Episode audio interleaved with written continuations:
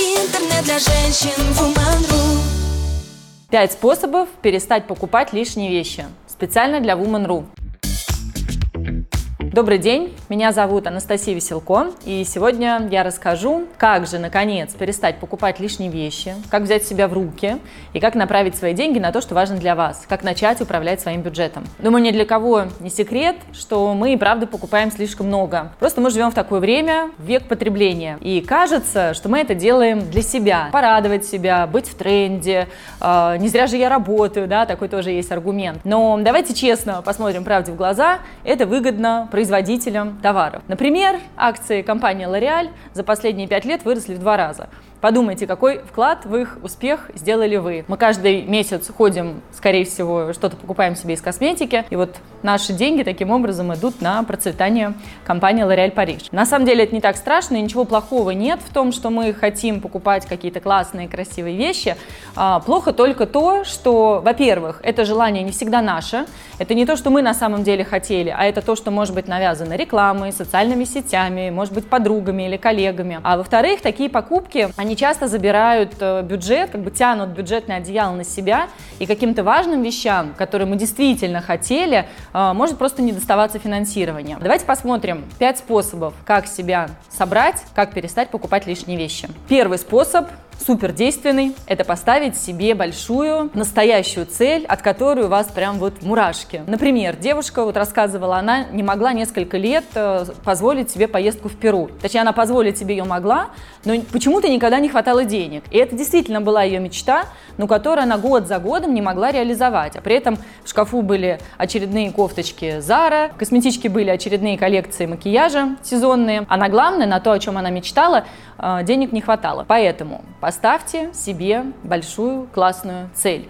Это может быть путешествие, это может быть образование, какой-нибудь классный курс в Лондоне, это может быть отпуск с мамой в конце концов. Просто представьте, чего бы вам действительно хотелось, на что вам хотелось бы потратить свои собственные деньги. А дальше все просто. Итоговую сумму делим на количество месяцев, которые остались до цели, и вот это та самая цифра, которую вам надо откладывать ежемесячно. Второй способ, который тоже никогда не подводит, это попытаться в момент покупки включить включить осознанность, все-таки э, выключить чужие голоса у себя в голове, остановиться и задуматься, а так ли мне нужна эта покупка. И здесь могут помочь несколько вопросов, ну прям такие самые действенные. Самый первый вопрос, нужна ли мне эта вещь, действительно ли она мне нужна. Вторая его версия, э, которая мне еще больше нравится, это вопрос, а могу ли я это не покупать. Вот скорее всего э, вы ответите себе, что да, вполне, вполне, конечно, вы можете это не покупать. Вот, а дальше уже принимаете для себя решение, настолько ли вам это нужно. Третий способ для тех, у кого все все хорошо с математикой, можно посчитать несколько вещей. Во-первых,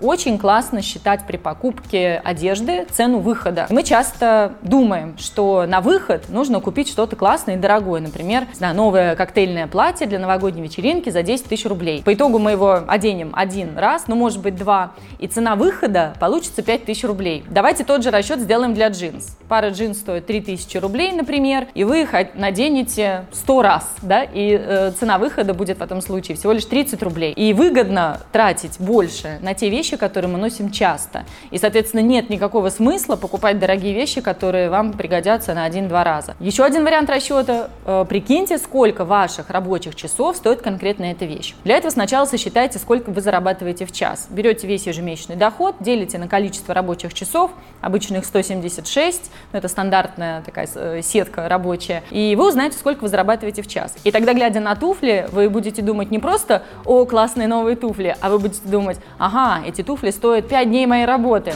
так ли они мне нужны?» Четвертый способ – сделать паузу, выдохнуть, перевести дух. А многие, кстати, так поступают, я вот вообще ничего сразу не оплачиваю. Что бы я ни выбрала, я всегда иду подумать. Я иду попить кофе, я могу пойти на соседнюю улицу, на другой этаж, походить, побродить, я могу уехать домой. И если на следующий день мне все еще хочется совершить эту покупку, ну, может быть, она не такая уж и бесполезна. Есть даже такое правило, правило 48 часов, это значит, вы берете двое суток на раздумье. И если по прошествии 48 часов вам все еще хочется купить эту вещь, ну, наверное, она и правда вам нужна. Из этой же серии советы заморозьте свою кредитку, когда рекомендуют взять кредитную карту, э, окунуть ее в воду и положить в морозилку. То есть пока вы ее будете размораживать, кредитку или обычную карту, пока вы будете ее размораживать, у вас будет время подумать. Это та самая пауза, которая позволяет отсечь большое количество ненужных покупок. И пятый пункт, он э, такой более философский. Это не поверхностное решение, а это такая серьезная внутренняя работа. Если вам удастся поменять свои ценности, то тогда лишние покупки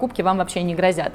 Я очень рекомендую познакомиться с философией минимализма. Не для того, чтобы стать минималистом, не для того, чтобы оставить у себя 100 вещей, или 33 вещи, или 10 вещей. Это разные челленджи люди устраивают, э, кто с каким количеством вещей может прожить. Нет, но просто для того, чтобы познакомиться с новым взглядом на этот вопрос. Минималисты, они не за то, чтобы остаться вообще без всего. Они за то, чтобы избавиться от лишнего и сфокусироваться на важном. Для знакомства можно просто прочитать пару книг, те, которые мне очень нравятся, это «Меньше значит больше», автор Джошуа Беккер, книга «Искусство жить просто» Доминик Ларо, или даже знаменитая магическая уборка Мари Кондо, она тоже про то же самое, про то, что нам не нужно так много, что нам, скорее всего, достаточно меньшего количества вещей, и, возможно, мы даже станем от этого счастливее. Итак, мы разобрали 5 способов перестать покупать лишние вещи. Выберите, какой способ вы попробуете уже сегодня. Начните. И я надеюсь, что в вашей жизни станет меньше ненужных покупок, и ваши деньги будут служить а, тем целям, которые действительно важны для вас. С вами была Анастасия Веселко, специально для Woman.ru. Интернет для женщин Woman.ru